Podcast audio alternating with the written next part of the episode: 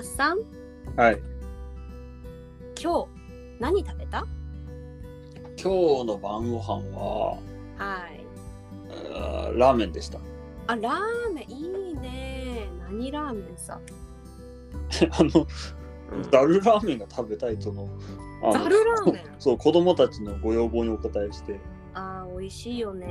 こんな寒いのに、なんでザルラーメンかな。今日はね、あの北海道は午後から大雨でして、ね、全くザルラーメン日和ではなかったかなっていうふうに思うんですけど、そう、寒かった。今日はまあ、子供たち今日は違うな。入れたら、うん、光ったんじゃないかい？うん。どこのラーメン食べた？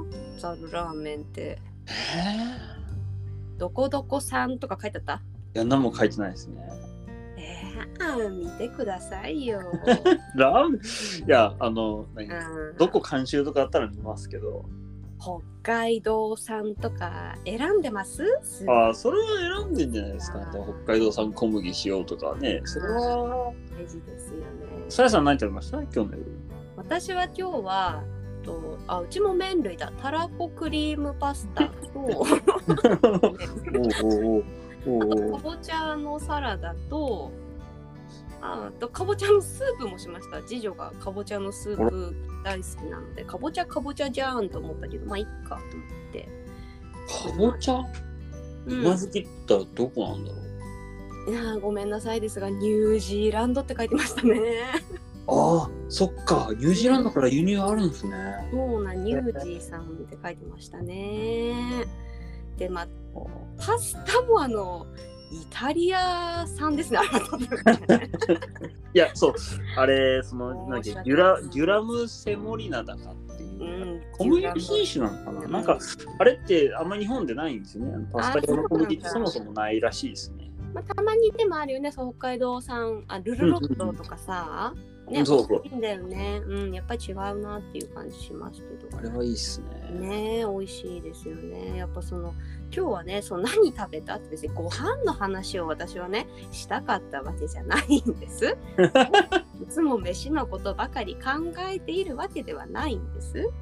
何。の話ってそう言ったらまあ食に関することってうん。マッサンって何かこう家族で意識してることとかある？もううちはもう意識しているのは、うん。その今が旬だよっていうのは意識するよ。まあ、ただ、僕自身もそんなに野菜に関して詳しくないので、今が旬とかって分かんないです。野菜も多いんですけど、うんうん。あのうちのうん。野菜の畑で採れたうん。野菜、うん。トマトとかナスとかピーマンとか、トウモロコシとか、うんいちごとか、まああれやこれや。で、うちあの栗の木なってて、あいいね。で、秋稲刈り終わるぐらいに栗がボトボトっと落ちてくるんで、最高。まあなんせあれですよ、新米食べれそうな時期にちょうど栗も出てくるっていうのがあって、あれってもうまさに旬なんですよ。そうだね。あの時期、ただ冷凍とかすればまだ食べれるよねってなるんですけど、うんまあでも、うん。新米って栗ご飯。あーようござい栗ます拾いして新米で栗ご飯っていうのはもうその時期の瞬その瞬間しか食べれないものだから、うんうんうん。もうあのうちで採れてる野菜の多くにうん。意識させるようにというか、まあ、僕ら自身も今が一番美味しいんだっていうのを意識しながら食べるようにはしてます。うん、いいですね。その旬ごとのものをきちんと楽しむっていうのはさ、うんやっぱり意識しないとなかなかできないじゃないですか。そうで僕が生まれた時からうスーパーが当たり前で。年中同じ野菜が常にあるっていうのが当たり前に中で育ってきてるんで、うんうん、残念ながら僕自身もそのうん野菜の旬ってうん勉強しないとわからないんですよね。うん、だけど本来人間の営みとしてうん、あの野菜の旬って肌感で分かっているべきことなのかなっていうのがあって本当にそこら辺に採れた野菜がでそれこそ八百屋さんとか昔あったらしいじゃないですか。ねうちらあんまりやっぱお目にかかることってねなくなりましたね。だから八百屋のおっちゃんとかに「へいこれ今が旬だよ」みたいなのが言われて「あれそうなんだ」みたいなので勉強したりとかうん。うん、あった社会ではないんですよ僕らの生まれ育った時時期っていうのは。なので、うんうん。僕らは残念ながらその旬をわざわざ勉強しなきゃいけないっていう。そうだね。昔ならねもうその店先に並ぶものが旬のものっていうやそうそうそうそうね形態があったんですけど本当今だったらさ、まあ、冬でもトマトは食べれるしこちらに並ぶのは熊本産かな大体。冬が多いですね多分。うんうんうん。まあ、きゅうりだってそうだよね、宮崎県産とかが並んでるのかな冬はね、う。ん、そういうのもこういつでも手軽に何でも食べられるっていうのは確かに幸せなことでもあるんですけれどもうん。やっぱりその季節季節で美味しいものっていうものは全然違うよね。夏全然違いますね。のきゅうり夏のナスとかさ秋の栗とかさあの八百屋さんの価値ってやっぱ今一度見直していくべきだなって本当に私は思ってて、あの私今住んでる場所から1時間ぐらいのところの町で旭川市っていう、まあ、北海道で2番目に大きな市があるんですけれどそちらにお野菜と果物のスペシャリストのような方が営んでいる八百森さんっていう八百屋さんがあるんですよ。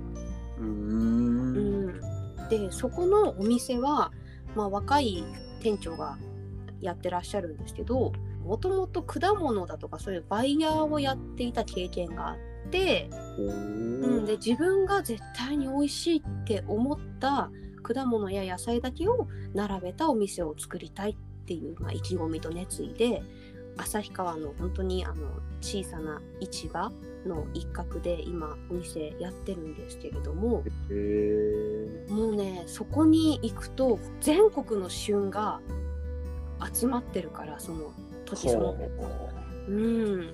冬はねやっぱりあのみかん。うん。あの南の方から美味しいものがたくさん仕入れられていてお値段もやっぱりそこそこするけれどどうしてこの価格になるのかっていうのが納得できるぐらいの作り込まれへえ。うん、ぜひね、ほんと一度試していただきたいなって思ってます。あのインスタグラムで八百森さんって調べると出てくるので、全国発送もね、しているのでね、うん、こんな感じのものが好きとか、今、旬は何ですかって言ったら、ギフトとかにして詰め合わせてあの送ってくださるので、全国どこでも試してみるのも一つですよ、マッサンも。ほら。僕は旭川近いんで行ってみたいです。そうだよね。一回行ってごらん。面白いなって思いますね。なんでやっぱ少なくなっちゃったんだろうね。やっぱスーパーの出現なのかね。八百屋さんとか魚屋さんとかお肉屋さんとかさ、専門店？なんでなんですかね。うーん。まあ結局安定供給っていうところが求められたんじゃないですか？うーん。ということで僕最近ポッドキャストをめちゃくちゃ聞くようにしてて、うんうんうん。ちょっとどめちゃくちゃ聞きすぎてどこで言ってたか忘れましたけど聞きすぎだよね。やたら聞いたね。日本が戦後復興するときにうん。あの社会教育としてはい。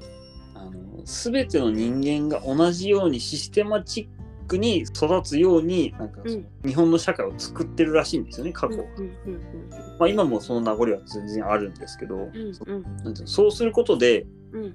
大企業とかの工場に皆が同じように就職をして同じような作業をして同じような生活感で同じように同じようなサイクルをみんなが繰り返すことでうん。あの同じような品質の製品が出来上がってうんいくそのみんな同じだよねっていうのは、その戦後のなんて高度経済成長っていうんですか、うんうんうん。あの時に出来上がったというよりかは、あのうん。狙って作ってたんじゃないかっていう、まあ、おそらくそうだと思うんですけど、なんかそうすることでみんなが同じ生活をして、みんな一緒だよねってやることで効率よく経済を成長させるっていう戦略が国としてあったっていう話をポッドキャストでちらっと聞いて、だからそういうところですよね。だから要するに八百屋さんとか魚屋さんとかお肉屋さんとかってやっぱ特色があるじゃないですか。うんうんうん。それはやっぱりその社会の流れとしてはうん。やっぱり安定供給でどこに行っても同じものがあるよねっ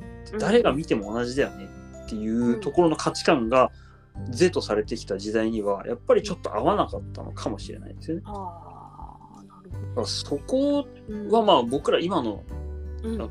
個性が大事っていう話になり始めてるじゃないですか今の時代って。うんうんっていうところから見ると、ううんん、やっぱりちょっともったいなかったかなっていうそのうん八百屋さんとかっていうあの特色のあるお店その、うんうんうん。まあ、癖の強いお店っていうのかな。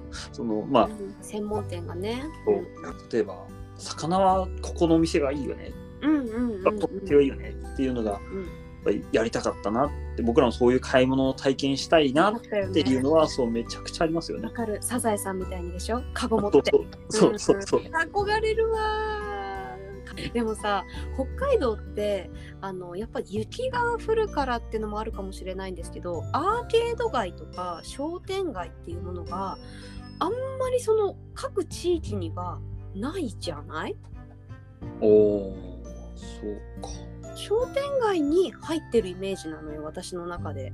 多分サザエさんもだと思うんですけど、その魚屋さんとか八百屋さんとかお肉屋さんが同じこうところに並んでいてそこを歩けば買い物がまあ完結する、だスーパーが各各店舗でこう横に並んでるような感じだよね。そのクボンごとにさ、その形ってなんか今一度こう、まあ、北海道でももっと見てみたいなって思うのはすごくありますね。いい見てみたいな。見たいよね。インフラとしてめちゃくちゃ金かかりますよね。うーんなだんかからだ誰がどうやるのって言ったら多分誰も手出さないんですよね。いやなんか個人個人でしょあれ昔はまあもちろんさ。そうなんだよねだだから大きいスーパーができたから商店街が寂れたっていうのもあるじゃない？いやもうもちろんそうですよ。逆に行政がうん。大きな箱だけ作っちゃってうん。企業誘致をしたいとかってなったらもう行政がやるべきなのかな。そのだ外箱だけ作ればで駐車場と,、うん。うん、と建物とうん作ってしまってうん。であと中にテナントをその何？飲食ブース八百屋さんお魚屋さん肉屋さんうん。であれやこれやってそれこそあの修理とかうん。服の修理費とか修繕しますみたいなのとか。ああそうだね。お洋服の修繕みたいなさお店もさ昔はいっぱい、まあ、仕立て屋さんとかテーラーとかっていうふうに言われてたんだろうけどそれも本当に数が、まあ、私たちの住んでる地域には特にだけど少なく見なくなって悲しいよね。なんか皆さんそういう方って、まあ、八百屋さんもそうだけどなんていうの、まあ、その道のプロであり職人さんなわけじゃないですか。うん、そういうなんか人たちだとか技術だとか目利きだとかっていうのが少しずつ失われていくのがすごく悲しくてまあね何代にもわたってきちんと継いでね、うん。いらっしゃる方もたくさんいるけれどまあ出てってなね仕入れとかうん。売り方とか保管とかもそうだし、うんうんうん加工技術もそうだしそういう質とか、そういう運営の仕方とかっていうノウハウってこれ途切れていく可能性もありますよね。そうだよね。なんかスーパーマーケットの大きな流通とは絶対にま違う、うん流れの中であのお店をしてらっしゃったと思うのでそれってでも本当個人経営のなんていうの基礎みたいなところうん、そう。仕入れ販売のもう本当に王道の王道ですよね。あれかなしてさ道の駅さんが結構その八百屋さんの役割果たしてると思わん？ああ確かに。そうだ。そういえば。ね直売所、うん。なんかスーパーで野菜買うより地物を買おうと思ったら道の駅に行ったり道の駅おに行ったらやっぱそこの特産品が買えたりするからでも魚屋とか肉屋ってのそんな道の駅ないですよ。なかなかないね。いやそれがうん、3つ合わさればかなり面白いですね。道の駅に入るのもありだよね。別に観光目的でさ建てられてるっていう風なわけじゃないじゃない、人たちがこう集まるっていう意味合いもあるならそのまあフードコートが入ってたりお土産屋さんが入ってるもののと一緒に、まあ、生鮮食品が置いてあったとしてもなんか人が逆にこう街の人もみんな集まる場所に実はなれるんじゃないかしらってお面白い。思った。なない なっつってね。やどっか役場の人聞いてないかな。聞いてないかなどうですか？私の町雨竜町の役場の皆さん。なんで笑ってんだよ。ちょっと恥ずかしいなと思ってなんか言うの。テレテレっつって。ね。農協さんがねこう取り組んでもうちょっと大きくやったりしても楽しいかもしれないですね。いや、そういうところから、うん。食育って、うそう食育の話なんですよ。食育って多分その、うん。学びに行くもんじゃなくて自然と入,、入ってくるものであるべきっていうかそれが必然だと思うんですよ。だからちょっと勉強しに行こうって積極的に行くようなうん。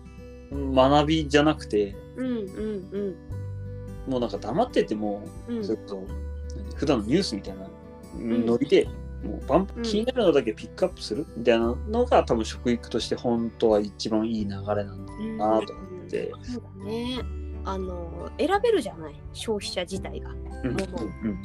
だ子どもたちがもう少し大人になって自分たちで食べるものを選ぶようになった時にどういうものをチョイスして購入していくのかそういうのもまあ小さいうちから親がサポートできたらいいよね。